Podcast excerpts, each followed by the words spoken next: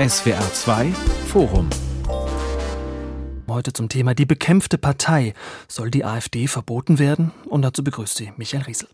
Ihre Vertreter diffamieren politische Gegner, hegen völkische Fantasien und sind bestens in der rechten Szene vernetzt, weshalb der Verfassungsschutz die AfD als rechtsextremen Verdachtsfall beobachtet. Doch allen Warnungen zum Trotz wird die Partei immer stärker, hat steigende Umfragewerte und Mitgliederzahlen. Und während in Thüringen die CDU mit Unterstützung der AfD Steuersenkungen durchsetzt und viele sich fragen, ob die Brandmauer nach rechts noch steht, gibt es vermehrt Stimmen, die ein Verbot der AfD fordern. Zu Recht? Ist die AfD so gefährlich, dass man sie verbieten muss?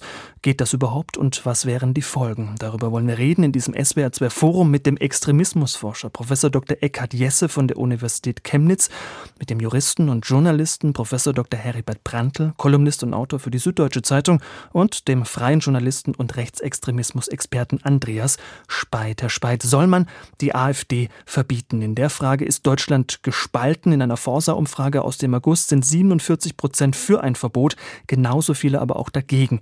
Auf welcher Seite stehen Sie? Ja, genau. Die Umfrage hat deutlich gemacht, dass wir wirklich mitten in einer Diskussion sind, wie man diese Partei überhaupt einordnen sollte. Und ich glaube, das ist der erste Schritt, der auch endlich gemacht werden muss. Weil, seien wir ehrlich, wir reden alle über die AfD oder wir schreiben über die AfD und man hat immer so das Gefühl, da wird dann immer so formuliert, weit rechts, rechter, rechter nach jedem Vorfall, nach jedem Wahlergebnis. Und dann merkt man eigentlich, dass wir sprachlos sind, weil wir noch immer keinen offiziellen Begriff für diese Partei haben. Und das ist der erste Schritt meiner Meinung nach, der dringend folgen muss. Es wird Zeit, die AfD so zu benennen, was was sie ist. Sie ist eine rechtsextreme Partei. Das muss in der Mitte der Gesellschaft, in Medienpolitik offen diskutiert werden. Das wäre für mich auch der erste Schritt, um dann im zweiten Schritt darüber zu diskutieren, auch sehr transparent in Medien und Politik, wie man diese AfD einordnet, um sie dann tatsächlich auch zu einem Verbotsverfahren sozusagen hinlenken zu können. Ja, wir werden darüber diskutieren, werden diese Partei versuchen heute einzuordnen, aber ich habe es immer noch nicht so ganz verstanden. Sind Sie für oder gegen ein Verbot? Ja, im zweiten Schritt bin ich dann für ein Verbot, aber es muss sehr transparent hergeleitet werden, damit eben auch keine Missverständnisse aufkommen und nicht dieser Mythos schon ja, weiter gesponnen wird, dass da sozusagen eine unliebsame Partei jetzt von den etablierten Parteien dann weggedrängt würde und quasi mit dem Bundesamt für Verfassungsschutz und dem Gerichten ja als Gegenspieler ausgeschaltet würde, weil diese Mehr wird ja schon erzählt in der AfD und auch im Umfeld der AfD. Und dieser Opfermythos, der muss natürlich meiner Meinung nach auch gebrochen werden gerade weil eben dieser Opfermythos zur DNA dieses Milieus gehört, ist es dringend wichtig, ihn auch diesen zu nehmen. Herr Jesse, Sie haben vor kurzem geschrieben, die Verbotsdebatte um die AfD sei ein Zitat Armutszeugnis für die hiesige politische Kultur. Warum? Ja, das ist nicht nur ein Armutszeugnis, sondern ein Offenbarungseid für unsere politische Kultur. In dem Moment, in dem die AfD sich verdoppelt hat, von 10,3 Prozent bei der Bundestagswahl 2001 auf über 20 Prozent bei den Meinungsumfragen kommen Anregungen auf, die AfD zu verbieten. Wir wollen doch keine Wählerbeschimpfung betreiben. Wir sollten uns politisch mit einer solchen Partei auseinandersetzen, die äußerst heterogen ist, die extremistische Züge hat, aber keinesfalls insgesamt eine rechtsextremistische Partei ist. Und selbst wenn sie eine rechtsextremistische Partei durch und durch wäre, könnte man sie auch nicht verbieten, denn dann müsste man nachweisen, dass sie aggressiv kämpferisch gegen die freiheitlich-demokratische Grundordnung gerichtet ist. Und das ist, glaube ich, nicht der Fall. Das heißt also, das Ausland mit der FPÖ in Österreich, mit der Le Pen-Bewegung in Frankreich, die alle in einer europäischen Vereinigung sind, schüttelt nur den Kopf, denn dort werden solche Versuche, eine Partei aus dem politischen Willensbildungsprozess auszuschalten, überhaupt nicht gestartet. Der Versuch, eine Partei zu verbieten, ist ein schwerer Eingriff in die politische Willensbildung. Er kann nur die Ultima Ratio sein. Also ganz deutlich, ein Verbot ist kein Gebot. Parteien, die nach ihren Zielen oder nach dem Verhalten ihrer Anhänger darauf ausgehen, die freiheitliche demokratische Grundordnung zu beeinträchtigen oder zu beseitigen oder den Bestand der Bundesrepublik Deutschland zu gefährden, sind verfassungswidrig. So steht es im Grundgesetz Artikel 21 Absatz 2, Herr Prantl. Es heißt immer, das Parteienverbot sei das schärfste Schwert unserer Demokratie. Ist es im Fall der AfD an der Zeit, dieses Schwert zu ziehen? Ja, ich bin völlig anderer Meinung als Herr Jesse. Natürlich ist es so, das Parteienverbot ist nicht die Fliegenklatsche der Demokratie. Ein Parteienverbot ist nicht einfach ein Instrument gegen eine Partei, die den anderen Parteien lästig und irgendwie unangenehm ist. Ein Parteiverbot ist tatsächlich das letzte und das schärfste Mittel, um die Demokratie und die potenziellen Opfer dieser Partei zu schützen. Und ich meine und ich bin überzeugt davon, dass der Einsatz dieses Mittels gegen die AfD geboten ist weil sie, und das wird aus vielen, vielen Äußerungen und Reden deutlich, weil sie die bestehende Verfassungsordnung durch einen autoritären Verfassungsstaat ersetzen will, der an einer ethnischen Volksgemeinschaft ausgerichtet ist. Die AfD missachtet die Menschenwürde all derer, die dieser ethnischen Volksgemeinschaft nicht angehören. Und Belege dafür gibt es zuhauf. Die AfD hat damit jedenfalls in ihren aggressivsten Landesverbänden, Thüringen, Sachsen, Sachsen-Anhalt, das Erbe der NPD angetreten. Das heißt, wenn ich bei der NPD bin, dann bin ich bei den Verbotsverfahren, die gescheitert sind. Das Bundesverfassungsgericht hat diese NPD im Jahr 2017 nur deswegen nicht verboten, weil man sie für zu klein und für zu unbedeutend gehalten hat, um eine wirkliche Gefahr darzustellen. Ihr fehle, so hieß es in Karlsruhe, die notwendige Potentialität. Und die AfD hat zweifellos diese Potentialität. Sie sitzt in allen Landtagen, sie sitzt im Bundestag, sie trachtet danach, Regierungspartei zu werden. Sie kündigt die Systemveränderung an, sobald sie an der Macht ist. Und dieser Gefahr müssen die demokratischen Staatsgewalten begegnen. Wenn von einer Partei ein Staatsstreich zu befürchten ist, dann ist es nicht nur ein Recht, wonach Sie gefragt haben, sondern eine Pflicht, einen Verbotsantrag beim Bundesverfassungsgericht zu stellen. Da haben die Regierungen, die Landesregierung, die Bundesregierung, auch der Bundestag eine Garantenstellung und die Stellung des Verbotsantrags folgt aus dieser Garantenpflicht für die Demokratie. Davon bin ich zutiefst überzeugt. Hm, Herr Speiter, hätte ich eine Nachfrage. Es gibt ja bei keinem, der so einen Verbotsantrag auf den Weg bringen könnte, weder beim Bundestag, beim Bundesrat noch bei der Bundesregierung, Anzeichen dafür, dass man das wirklich machen will. Omid Nuripur, Bundesvorsitzender der Grünen, sagt sogar, diese Debatte sei schädlich. Ist die Diskussion um ein AfD-Verbot also rein hypothetisch, sprich überflüssig? Nein, und sie ist auch überhaupt nicht schädlich, sondern sie ist dringend geboten. Und der Prantl hat das gerade ziemlich kurz auf den Punkt gebracht, wie diese AfD aufgestellt ist. Und ich glaube, das muss man sich noch mal vergegenwärtigen. Und ich sage das jetzt auch mal mit aller Deutlichkeit. All jene, die meinen, eine Demokratie muss das aushalten können, da habe ich ganz oft den Eindruck, das sind Personen, die eben es nicht so ganz aushalten müssen, weil sie eben nicht direkt betroffen sind, um es mal böse zu formulieren. Und diejenigen aber, die genau durch die Klimaverschiebung in den letzten Jahren, durch die AfD unter anderem, alltäglich bedroht sind, die ihr Leben danach ausrichten müssen, damit sie nicht gefährdet werden. Um das nur mal ganz deutlich zu betonen, die diskutieren das hier alles ganz anders. Und das ist auch, was immer so ein bisschen weggeblendet wird. Es wird ein bisschen so, ja, man muss das aushalten können, aber wer ist denn wirklich da, der das aushalten muss oder die das aushalten müssen? Und da sehe ich eine ganz andere Stimmung. Wenn wir gerade im ländlichen Bereich sind und in Gemeinden, in Kommunen gucken, erleben wir ja gerade, dass viele Menschen unter der Situation durch die AfD leiden und gefährdet sind. Und da möchte ich gar nicht die Gewalt und Straftaten alle heranziehen. Aber das ist bei dieser Debatte mit zu bedenken. Und wir wissen natürlich auch alle, natürlich verschwindet nicht rechtsextremes Gedankengut, wenn eine Partei verboten wird. Aber man nimmt den rechtlichen Rahmen dieser Partei sozusagen auch staatliche Mittel weiterhin zu beziehen. Da ist sie nämlich nicht die Partei, die, sage ich mal, kein Geld nimmt. Ganz im Gegenteil. Es ist die Partei, die enorm viel Geld von dem Staat bekommt, wesentlich mehr als von den Spenden, wenn ich das richtig in Erinnerung habe. Und gleichzeitig aber auch auch alle Rechte einfordert, um Hass und Hetze zu verbreiten. Und genau den finanziellen Rahmen, den rechtlichen Rahmen würde man dieser Partei dann nehmen. Und man weiß auch aus den anderen Verbotsentwicklungen, wenn man das so nennen möchte, dass eben nicht da ein großer Hype dann entsteht, sondern tatsächlich vielleicht ein Drittel sich was Neues sucht, ein Drittel wartet erstmal und ein anderes Drittel hart erstmal aus und verschwindet gar, verschwindet auch aus der politischen direkten Landschaft.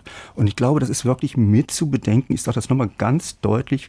Viele Menschen sind schon alltäglich von dieser Partei betroffen und diese Betroffenheit muss mit bedacht werden. Wir reden hier eben nicht von einer Partei, die in ihrem Wesenskern sagt, ja, wir haben da so ein paar Aussetzer. Ich erinnere nur an Alexander Gauland, der in einem Interview selbst einräumte, ja, circa 40 Prozent gehören dem Flügel äh, zu. Der Flügel Und mittlerweile aufgelöst, aber seien wir ganz ehrlich, die Struktur um Björn Höcke ist ja noch da. Die Personen sind ja immer noch in der Partei. Und wenn selbst schon Alexander Gauland sagt, 40 Prozent, dann wird auch deutlich, wie diese Partei verfasst ist. Und sie ist im Übrigen nicht nur in Ostdeutschland so radikal. Man muss sich genau auch die Westverbände angucken. Und da finden wir eben auch Umsturzgedanken, Bürgerkriegsideen. Und das muss eben auch herausgearbeitet werden, wenn wir über diese Partei reden. Sie ist keine Partei unter Parteien. Sie ist eine ganz besondere Partei. Sie muss klar als rechtsextrem benannt werden. Und daraus folgt eine Verbotsdebatte. Ich sehe das natürlich ganz anders als meine zwei Gegenredner. Es ist in der Tat so, dass die Diskussion um ein Verbotsverfahren eine Mediendiskussion ist, eine Phantomdiskussion. Keine Partei will einen Verbotsantrag stellen. Und Herr Brandl, die AfD hat ja einen Unvereinbarkeitsbeschluss gefasst. Wenn einer früher Mitglied der NPD war, darf er nicht zur AfD kommen. Insofern sehe ich nicht äh, die Angemessenheit ihrer Behauptung, dass in Teilen der AfD NPD-Positionen vertreten werden. Und mir ist auch neu, dass irgendein AfD-Repräsentant von einem Staatsstreich spricht. Wenn wir uns anschauen, was der Verfassungsschutz sagt, so wird in acht Ländern die AfD nicht beobachtet. In sieben Ländern gilt sie als Verdachtsfall, in Thüringen gilt sie als gesichert rechtsextrem und im Bund gilt sie auch als Verdachtsfall. Insofern ist doch diese Partei unter demokratietheoretischen Gesichtspunkten eine heterogene Partei und eine solche Partei, die in einzelnen Bundesländern überhaupt nicht beobachtet wird, kann man schlechthin nicht verbieten. Man kann auch keinen Verbotsantrag stellen. Natürlich das kann man, lieber Herr Jesse, man kann natürlich auch einen Verbotsantrag gegen bestimmte Landesverbände stellen. Das ist im Bundesverfassungsgerichtsgesetz ausdrücklich vorgesehen. Wenn ich jetzt... Äh, Herr Brandt, darf ich, darf ich kurz mein Argument zu Ende führen? Wenn gern. Sie jetzt sagen, man kann äh, Einzellandesverbände verbieten, dann ist das richtig. Zum Beispiel, wenn man sagt, man kann den thürischen Landesverband verbieten. Natürlich. Aber da wird das Bundesverfassungsgericht sofort sagen, ja, wir konnten die NPD auch nicht verbieten vertreten, weil sie einflusslos ist. Und äh, der Thüringische Verband ist einer von 16. Folglich. Äh, sie werden doch nicht sagen wollen, Herr Jesse, dass der, dass der Verband in, in Thüringen einflusslos ist. Diese Partei äh, legt in äh, Thüringen erheblich zu. Sie beeinflusst das öffentliche Leben. Sie vergiftet das öffentliche Leben. Und ich frage mich, wann, wenn nicht jetzt, wann, wenn nicht jetzt, sind die Instrumente der wehrhaften Demokratie zum Einsatz zu bringen? Wenn man es jetzt nicht macht, macht, dann kann man diese Parteiverbotsregeln, die nach dem Krieg bei, von den Müttern und Vätern des Grundgesetzes aus dem Gedanken des nie wieder hineingeschrieben worden sind, auch rausstreichen. Aber welches Signal, und jetzt bin ich beim, bei meinem Argument, ist es denn, die aktive Nutzung dieser Waffen, nämlich das, das Parteienverbot zu tabuisieren, wenn Verfassungsfeinde, und wir sind beim Beispiel Thüringen, und da agieren Verfassungsfeinde. Höcke ist ein Verfassungsfeind, Höcke ist ein Neonazi. Wenn Verfassungsfeinde konsequent und ohne Konsequenzen ihr Treiben fortsetzen können, dann äh, weiß ich nicht mehr, wozu Verfassungsschutzberichte gut sein sollen. Dann werden Verfassungsschutzberichte für die neonazistischen Mitglieder zu einer Art Ehrenurkunde. Mit der AfD ist der Rechtsradikalismus und der Rechtsextremismus, wie ihn der Kollege so schön beschrieben hat, deutschlandweit zur parlamentarischen Kraft geworden. Das gab es noch nie in der Geschichte der Republik. Und umso wichtiger und umso sensibler muss die Aufmerksamkeit sein. Und wenn äh, die Parteien Scheu haben, den Verbotsantrag zu stellen, wenn die Bundesregierung, wenn die Landesregierung, wenn der Bundestag Scheu hat, dann hat dies natürlich zu tun mit den Erfahrungen aus dem Jahr 2003 und dem Jahr 2017, als das NPD-Verbot nicht geklappt hat. Das hatte bestimmte Gründe und ich bin der Meinung, auch das Bundesverfassungsgericht hat aus diesem Verfahren gelernt. Die Antragsteller müssen über ihren Schatten springen, weil sie die Wächter der Demokratie sind. Und das Bundesverfassungsgericht hat gelernt aus den Erfahrungen der Verfahren 2003 und 2017. Ich bin wirklich davon überzeugt, dass ein Verbotsantrag dass Verbotsanträge Erfolg haben werden. Und noch ein kleiner äh, Nachsatz, man muss mal äh, sich vergegenwärtigen. Man vergisst ja schnell, warum im Jahr 2003 der Verbotsantrag gestellt worden ist. Sie wurden nach einem Sommer der rechtsextremen Anschläge gestellt, nach Anschlägen auf Synagogen und Friedhöfe. Sie wurden gestellt, nachdem Neonazis Ausländer durch ostdeutsche Innenstädte ge äh, gehetzt hatten. Und damals sagte der Bundeskanzler Schröder war es, wenn wir nur die Spur einer Chance haben, jene Strukturen kaputt zu kriegen, die gewaltsamen Rechtsextremismus entweder offen fördern oder jedenfalls entdecken, dann werden wir das tun. Dieses Versprechen hat die Regierung nicht gut eingehalten, weil offenkundig wurde, dass V-Leute des Verfassungsschutzes in der NPD waren. Äh, deswegen hat damals das Verfassungsgericht den Verbotsantrag abgelehnt und beim zweiten Mal deswegen, weil die NPD nicht wichtig genug war. All diese Gründe liegen jetzt nicht vor.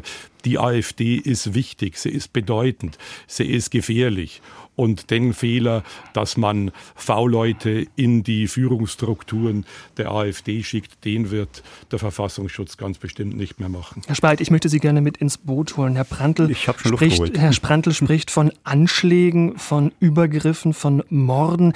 Ähm, jetzt ist es unzweifelhaft so, dass die AfD verbal und ideologisch immer radikaler wird. Es gibt aber Stimmen, die sagen, ihr fehle die Gewaltbereitschaft, die Militanz. Lassen Sie uns noch mal darüber reden. Wie gefährlich ist die AfD? Was macht sie gefährlich?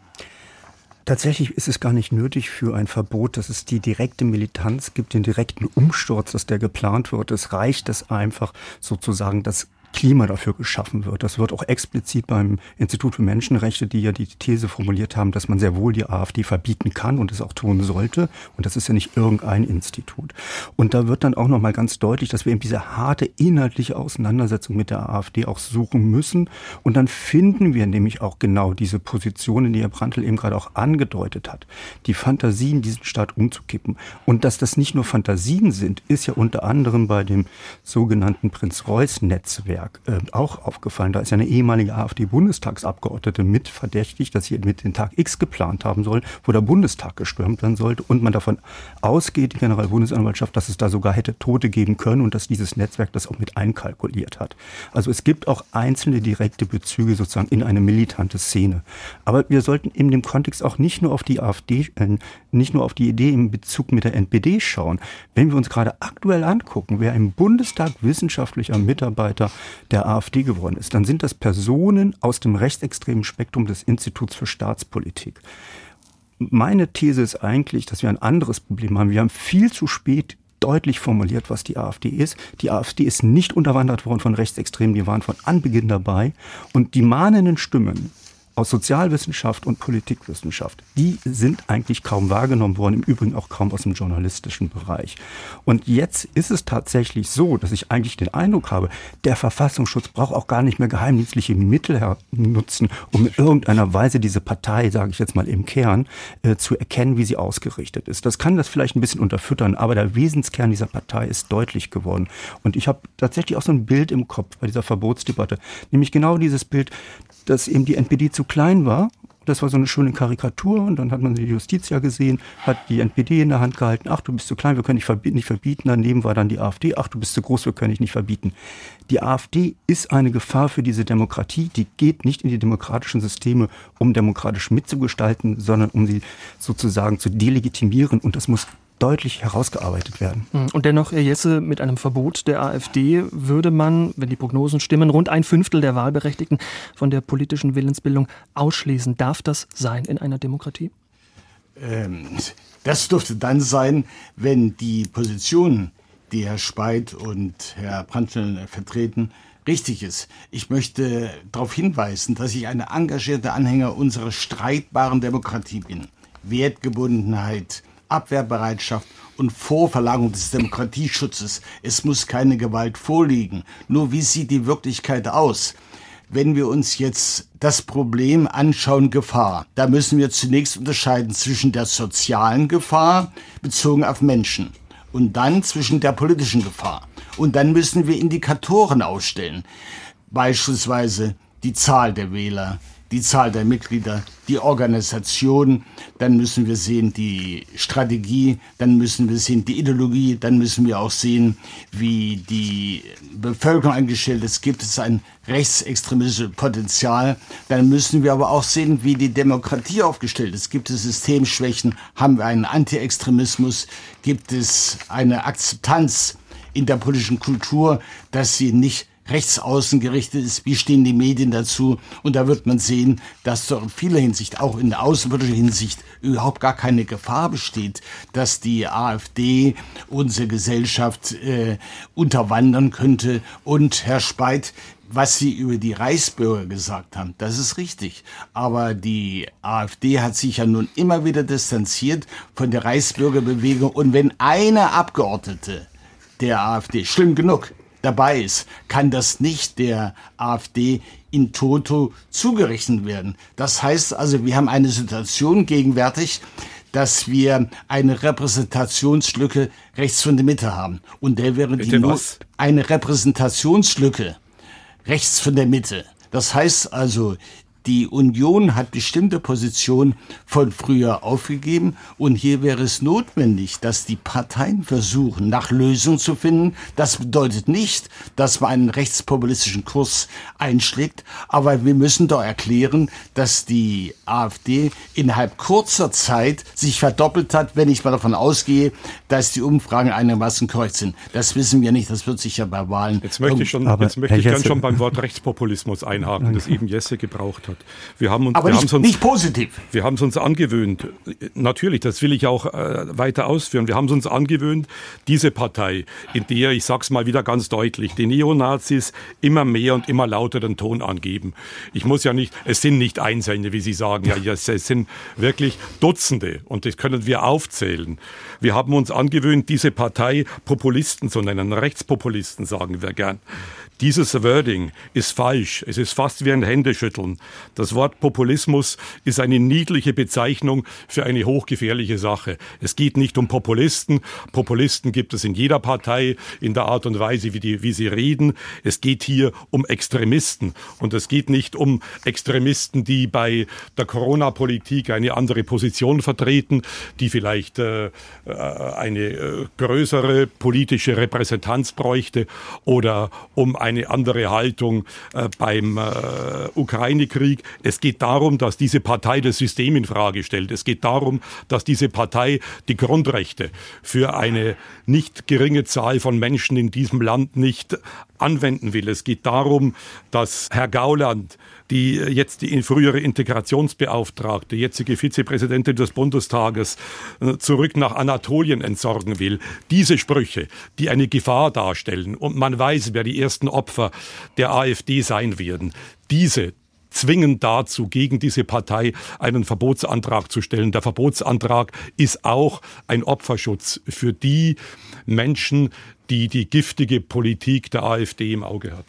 Aber der streitbare Demokratie heißt doch, dass der Staat die Legitimation hat, die Bürgerfreiheit in gewissen Fällen einzuschränken, auch Parteien zu verbieten. Aber umgekehrt hat der Staat eine Limitierungsfunktion. Er kann nicht einfach gegen äh, Parteien vorgehen, wenn die Voraussetzungen nicht vorliegen. Die liegen, Sie haben, Sie, die liegen ja vor. Er, er Herr Jesse, Sie, haben in einem, Sie haben in einem Punkt recht. Populismus bedeutet Kampf gegen Eliten. Extremismus heißt Ablehnung des demokratischen Verfassungsstaates. Es gibt also einen populistischen Extremismus und populistische Demokraten. Richtig, da sind, das wir, muss man, sind wir uns einig. Das muss man auseinanderhalten, dass Populismus, wie das immer wieder verkehrt gesagt worden ist, eine Vorform des Extremismus ist. Das liegt auf einer völlig anderen Ebene. Seehofer hat gesagt, ich bin ein Populist, egal wie man das bewerten mag. Populismus ist das eine, die Haltung zur Elite und Extremismus ist das andere, die Ablehnung des demokratischen Fassungsstaates. Aber, Aber, Herr Jesse, das, ist doch, das ist doch genau der Punkt. Das finden wir doch permanent bei der AfD. Und Sie haben eben gerade insistiert gesagt, naja, eine Person, die so reichsbewegt nah ist. Nein, es ja. sind mehrere und es sind auch dramatische Relativierungen. Wir reden ja von einem vermutlichen rechtsterroristischen sehr, sehr großen Netzwerk. Und was höre ich von der AfD, von verschiedensten Politikerinnen dazu? Eine Relativierung. das solle man nicht so eng sehen, das sind alles alte Leute. Da sehe ich keine Distanz in irgendeiner Weise zu den Reichsideen und Querdenkenideen, die ja in dieser Gruppe vernetzt sozusagen sich verbunden haben.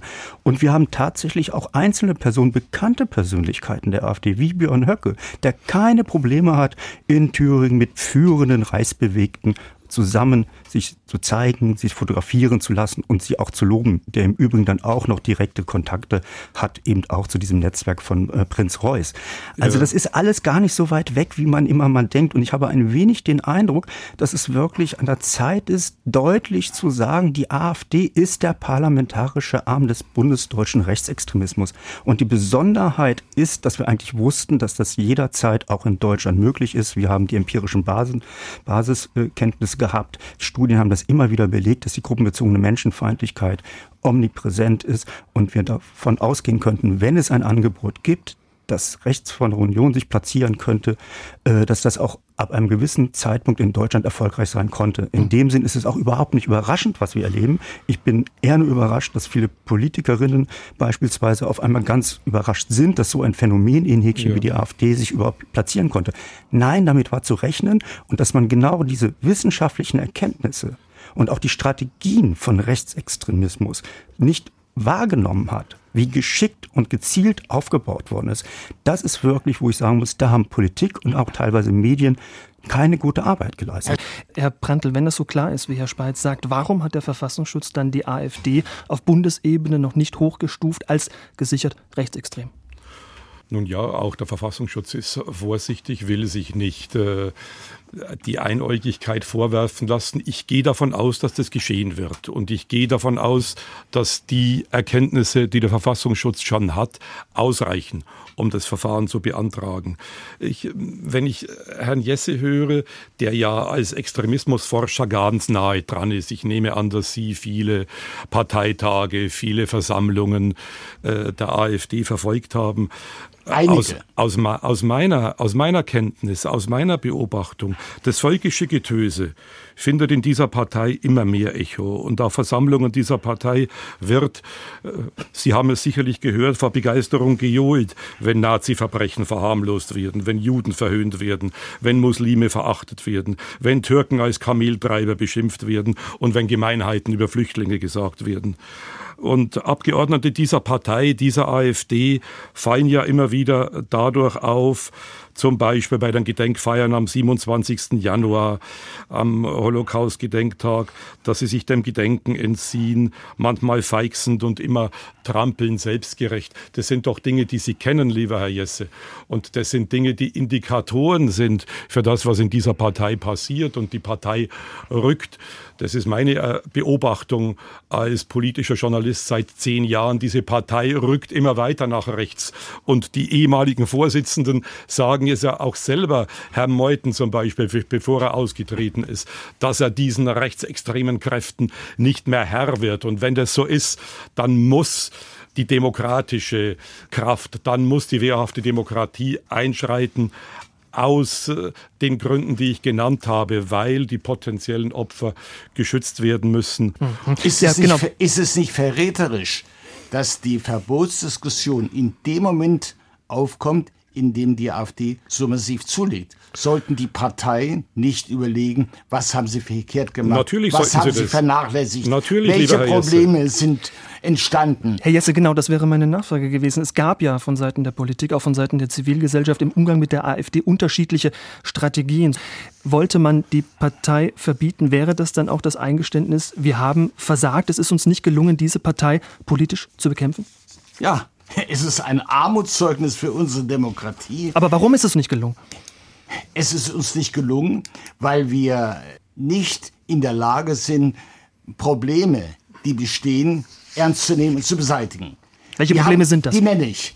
Und zwar sozioökonomische Probleme und soziokulturelle Probleme. Und ein Thema kommt sowohl zusammen bei dem Thema sozioökonomisch und soziokulturell. Das ist die Migrationsfrage.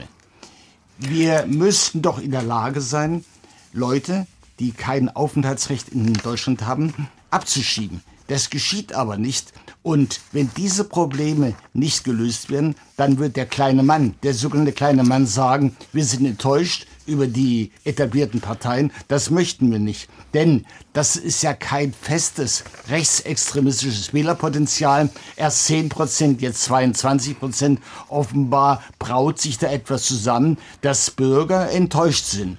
Und sie kennen das, was Brecht gesagt hat, als ein SED-Funktionär gesagt hat, das Volk hat das Vertrauen verspielt, hatte Brecht ironisch gemeint, ja, dann sollte doch vielleicht äh, die Regierung ein neues Volk wählen. Ich es, ist, kein, es, es ist schon spaßig, es ist schon spaßig, wenn man jetzt Bert Brecht gegen ein, äh, gegen ein Verbot der AfD äh, ins Feld führt. Es, es, ich habe es nur drauf, Herr Brandt, auch nicht, ich habe darauf hinweisen wollen, dass wir doch gegenwärtig sehr, sehr viele wir haben Probleme. AfD-Wähler haben. Sie, haben die Probleme, Sie haben die Probleme aufgeführt, Herr Jesse, und die Probleme leugne ich nicht. Ja. Es geht darum, die Probleme zu bewältigen, sie ja. anzupacken, sie anzusprechen. Aber Trotz all dieser Probleme ist es unentschuldbar, eine neonazistische Partei zu wählen. Und es ist geboten, das zu kritisieren. Und das ist nicht Wählerbeschimpfung, sondern das ist Aufklärung, was der Kern dieser Partei ist. Und der Kern dieser Partei ist braun. Hm. Herr Speit, äh, wer sich zu uns bekennt,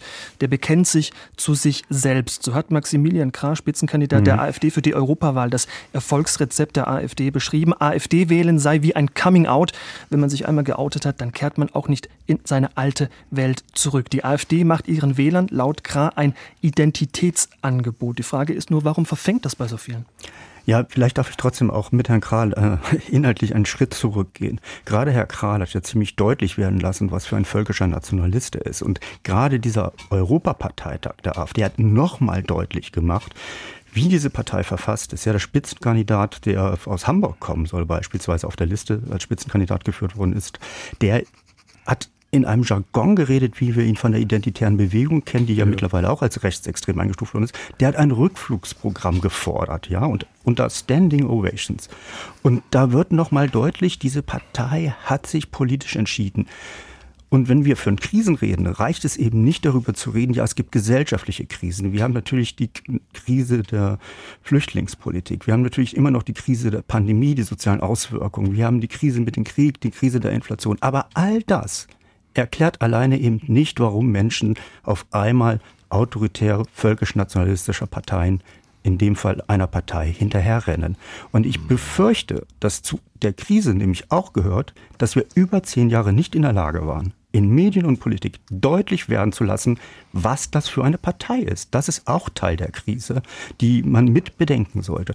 Und natürlich ja. ist nicht jeder Wählende der AfD ein Rechtsextremist. Aber es reicht offensichtlich ein einfacher Rassist, Sexist oder Antisemit zu sein. Man findet im Potpourri dieser Partei alle rechtsextremen Ressentiments. Hm, Herr Brandl, der ostdeutsche Historiker Sascha Ilko Kowalczuk hat vor kurzem gesagt, in jedem System, ob Demokratie oder Diktatur, lehnen 15 bis 20 Prozent der Leute die politische Ordnung, in der sie leben, ab. Muss man sich also von dem Gedanken verabschieden, die Wähler der AfD zurückzuholen oder um es hart zu formulieren, sind die Wähler der AfD für die Demokratie verloren? Nein, das sind sie nicht. Und es liegt an den anderen Parteien. Insofern gebe ich äh, Jesse recht. Es geht darum, erstens ein äh, gutes, differenziertes politisches Konzept vorzulegen, Strategien vorzulegen, die äh, auf die großen Fragen, auch wenn sie äh, vehement und manchmal äh, irgendwie nicht so gut formuliert gestellt werden, antworten. Jetzt ist es so, dass äh, sich die Parteien, die demokratischen Parteien davor fürchten, ein AfD-Verbotsantrag könnte von den Wählern als Versuch verstanden werden, einen Konkurrenten auszuschalten. Die Gefahr besteht. Das kann passieren, aber das ist der Preis dafür. Das ist wirklich der Preis dafür, dass es den demokratischen Parteien nicht gelungen ist, die politische Auseinandersetzung mit der AfD erfolgreich zu führen. Und äh, die Auseinandersetzung, schauen wir uns doch mal an, wie gegenwärtig die Auseinandersetzung mit der AfD ausschaut. Die Auseinandersetzung besteht derzeit vor allem darin, dass sich äh, Merz und andere, die Chefs der Parteien, gegenseitig die Schuld am Erfolg der AfD zuweisen. Und äh, natürlich ist es so, wenn die AfD verboten würde, dann äh, ändern sich die autoritären Verfassungsverächter nicht deswegen, sie ändern deswegen ihre Gesinnung nicht. Gerade deswegen muss, glaube ich, der Kampf mit allen demokratischen Mitteln geführt werden. Zu dem Kampf gehört äh, auch der Verbotsantrag. Und ich glaube, ein Verbotsantrag wenn er, was mein Vorschlag wäre, sich auf bestimmte besonders extremistische Landesverbände bezieht, würde schon viele Wählerinnen und Wähler zum Nachdenken bringen. Mhm. Und es ist ja wirklich, die, die, das Verfassungsgericht hat ja Autorität. Die Menschen wissen, das Gericht urteilt nicht aus dem Bauch heraus, sondern es macht eine penibelste Beweisaufnahme. Es lässt auch bei Feinden des Rechtsstaats und die AfD ist ein Feind des Rechtsstaats. Es wendet die rechtsstaatlichen Grundsätze penibel an, so wie es beim ersten NPD-Verbotsverfahren war, das deswegen gescheitert ist. Ich glaube, das Vertrauen der Menschen, auch der Menschen, die jetzt äh, AfD wählen, denn das Verfassungsgericht ist schon ziemlich groß. Und wenn dieses Gericht ein Verbotsurteil fällen würde, wäre es schon mehr als ein Signal. Es wäre etwas sehr Deutliches, das die Menschen zum Nachdenken bringt. Herr Jesse, was meinen Sie, wie käme ein Urteil, ein solches Verbotsurteil bei den Wählern, bei den Bürgern an? Ja, äh, da will ich mich gar nicht festlegen. Die einen werden sagen, die AfD wird schikaniert, die anderen werden sagen, oh, ich habe Angst, ich werde die AfD nicht wählen. Also da will ich mich nicht festlegen. Das kann sich ausgleichen. Aber was wichtig ist, Herr Prantl, ist es nicht eine Paradoxie? Sie als Linksliberaler haben doch für den mündigen Bürger geplädiert in vielen Beiträgen. Kehrt sich das jetzt nicht merkwürdigerweise um, dass gerade Liberale oder Linksliberale massiv Positionen einnehmen, die früher eher von Konservativen eingenommen worden sind? Entschuldigen Sie, Herr Jesse, ganz kurz, bin, Herr Pan, ich bin kein Linksliberaler, im Interesse, ich bin ein Rechtsstaatler. Im, ja, im Inter mit liberal meine ich jetzt nicht FDP, sondern mehr, dass sie doch sehr stark in den Vordergrund rücken, äh, das Element des Rechtsstaates und der Rechtsstaat setzt doch in aller Linie darauf, die Bürger für die Demokratie zurückzugewinnen. Und besteht nicht die Gefahr, wenn Sie sagen, die AfD ist neonationalsozialistisch, dass Sie wirkliche Neonationalsozialisten, die wir haben, verharmlosen. Und Nein. wenn Sie darauf hinweisen, Nein. und wenn Sie darauf hinweisen, dass in einigen Ländern man die AfD verbieten könnte, dann ist das ungefähr so, wie jetzt die Parteien den Entschluss gefasst haben, dass äh, diejenigen Parteien, die verfassungsfeindlich sind, finanziell keine Unterstützung bekommen. Sie wollen eine Art Kompromiss finden. Der nächste Schritt wäre doch, die zwei Parteien werden verboten, aber die dritte Partei verboten. Oder man würde sagen, die Parteien sind so klein insgesamt für die AfD, das spielt keine Rolle. Ich will die AfD verbieten, nicht kleine Parteien. Und nein, ich weiß nein. nein, Sie haben doch gerade gesagt, Sie wollen die thüringische AfD verbieten. So habe ich Sie doch verstanden, einen Antrag stellen. Ich Sie wollen ein Teilverbot, kein Gesamtverbot. Sehe ich das richtig? Ich bin auch für ein Gesamtverbot. Wenn man ein Gesamtverbot kritisch sähe, weil man noch nicht genügend Beweismaterial hat, dann wäre ein Verbot eines oder mehrerer Landesverbände sozusagen ein Exempel dafür, den Leuten zu demonstrieren, was mit dieser Partei tatsächlich los ist. Und, Und jetzt möchte ich Ihnen noch was sagen, äh, lieber Jesse. Ja. Sie wissen, wer, wer Karl Schmidt ist. Karl Schmidt hat im Jahr 1923, vor 100 Jahren, den Satz formuliert, zur Demokratie gehört notwendig erstens Homogenität Homogenität und zweitens notfalls die Ausscheidung oder Vernichtung des Heterogenen. Das sind Sätze, wie ich sie so oder in anderer Form bei der AfD und den sie unterstützenden Institutionen lese. Das darf nicht sein.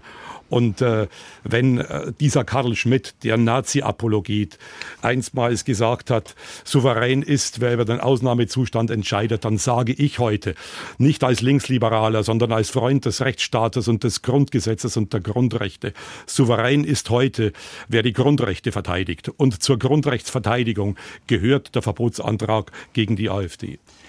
Der Wähler, ist, der Wähler ist der Souverän. Und das würde heißen, dass sie dem Wähler nicht zutrauen, die Entscheidung zu treffen, die ihnen vorschwebt. Es muss doch möglich sein, dass der Pluralismus unterschiedlich gesehen wird und solange die AfD weiterhin eine heterogene Partei bleibt, mit Rechtsextremisten, mit Demokraten und mit Positionen, die durchaus man kritisch sehen kann, sehe ich gar keine Möglichkeit, die NPD zu gewinnen. Das wissen auch die Parteien. Ich sehe, gehe aber noch weiter.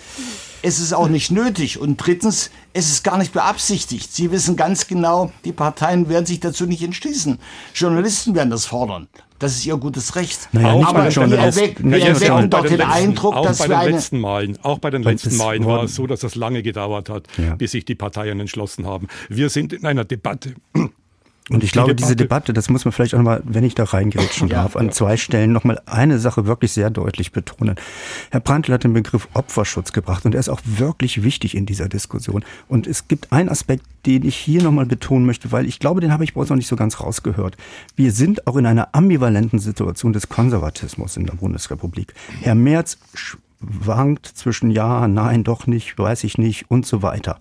Es ist ganz wichtig, wenn diese Partei als rechtsextrem deutlich benannt wird, hoffe ich, dass es auch in der Union eine andere Diskussion gibt, ob das überhaupt ein Koalitionspartner sein könnte. Weil machen wir uns nichts vor. In drei Landtagswahlen äh, ist die Gefahr da, dass die CDU die Möglichkeit sieht, mit der AfD eine Regierung zu stellen. Und umso deutlicher ist es jetzt, diese Diskussion um ein Verbot zu führen. Dass die Parteien das nicht machen, überrascht mich überhaupt nicht.